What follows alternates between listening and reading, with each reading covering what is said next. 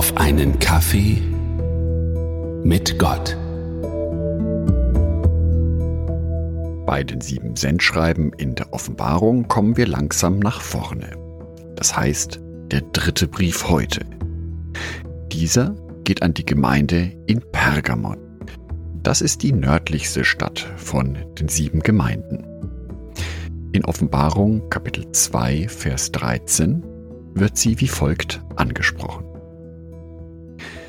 Ich weiß, dass du in der Stadt lebst, in der sich der große Thron des Satans befindet. Und doch bist du meinem Namen treu geblieben. Du hast dich geweigert, den Glauben an mich zu verleugnen, auch als mein treuer Zeuge Antipas vor deinen Augen ermordet wurde. Und doch habe ich eines gegen dich. Du duldest Menschen in deiner Mitte, die wie Biliam sind.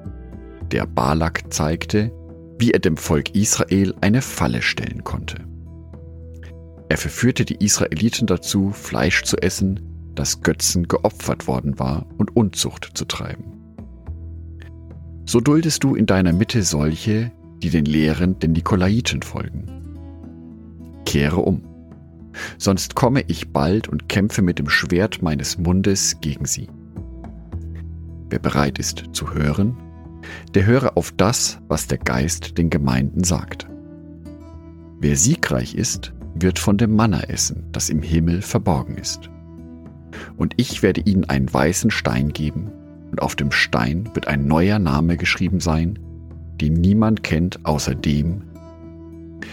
Pergamon wird als die Stadt beschrieben, in der sich der große Thron des Satans befindet.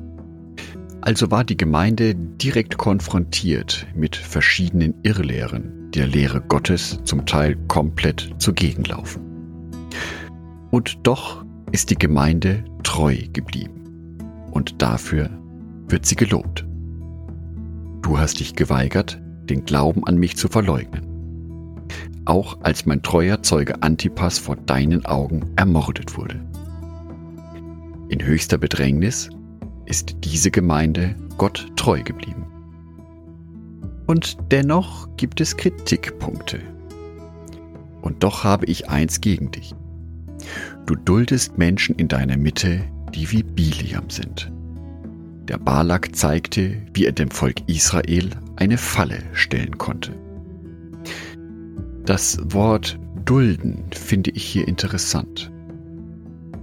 Denn bei aller Nächstenliebe, die ich meinen Mitmenschen gegenüber ausleben soll, ist es doch wichtig, den eigenen Glauben nicht zu verwässern. Den Werten Gottes Geltung zu verleihen und zu diesen Werten von Gott zu stehen. Denn bei Gott ist kein Platz für moralische Unreinheit. Deswegen auch der Verweis auf Biliam. Und ich lade dich ein, diese Geschichte einmal zu lesen im vierten Buch Mose ab Kapitel 22 bis Kapitel 24.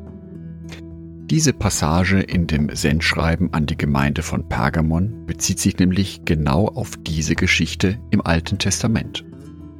Und genau dies ist auch die Warnung an die Gemeinde und ist auch eine Warnung für uns Christen heutzutage.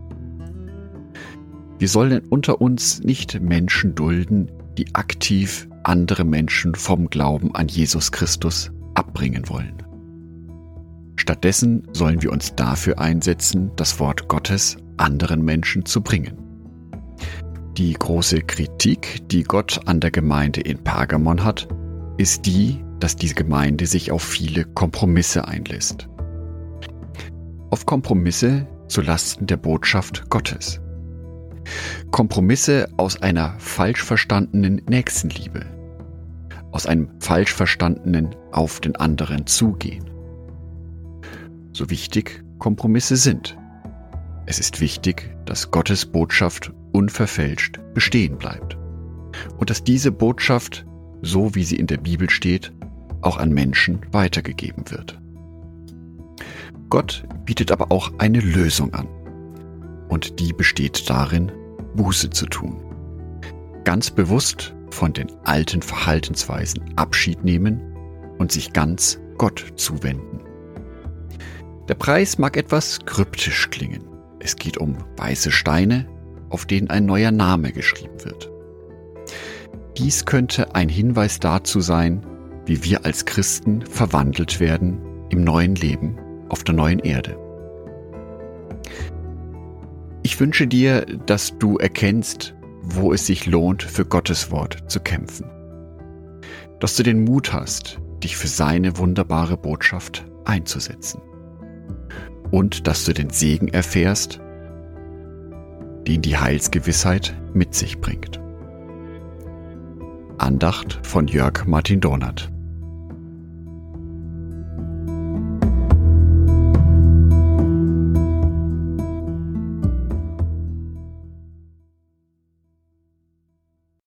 Ein herzliches Dankeschön an alle meine Patreons, die es mir ermöglichen, weiterhin den Podcast auf einen Kaffee mit Gott zu produzieren. Herzlichen Dank an Sonitschka und an Andreas Pfeiffer. Auf Patreon kannst du mich bereits mit einem Euro monatlich unterstützen. Oder du lässt mir ein paar Sterne da.